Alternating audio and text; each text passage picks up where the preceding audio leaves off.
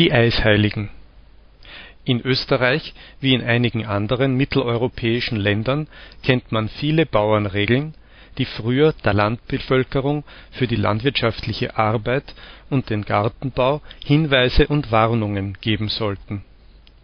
Zu diesen Bauernregeln zählen auch die Eismänner oder Eisheiligen vom 12. bis zum 15. Mai, in manchen Gegenden schon der 11., der Tag des heiligen Mamertius.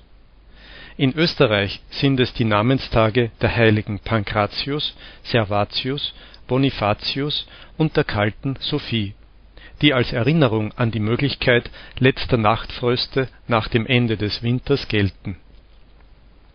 Ein milder März oder ein warmer April können trügerisch dazu verführen, zu früh frostempfindliche Pflanzen zu säen oder auszusetzen.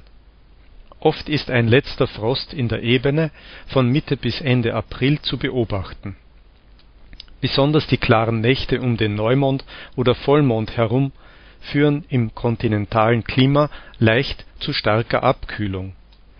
Ein Temperaturunterschied zwischen Tag und Nacht von 15 bis 20 Grad ist da keine Seltenheit.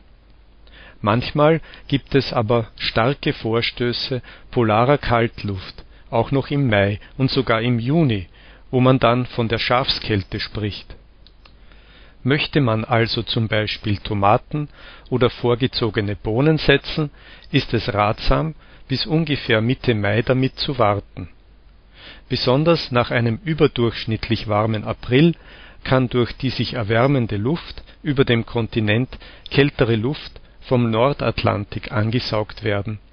Dabei entstehende Tiefdruckgebiete führen zu einem Wettersturz, bei dem es schon einmal bis in die Niederungen schneien kann. Nach Durchzug der Kaltfront klart es oft auf und dadurch entstehen die Nachtfröste.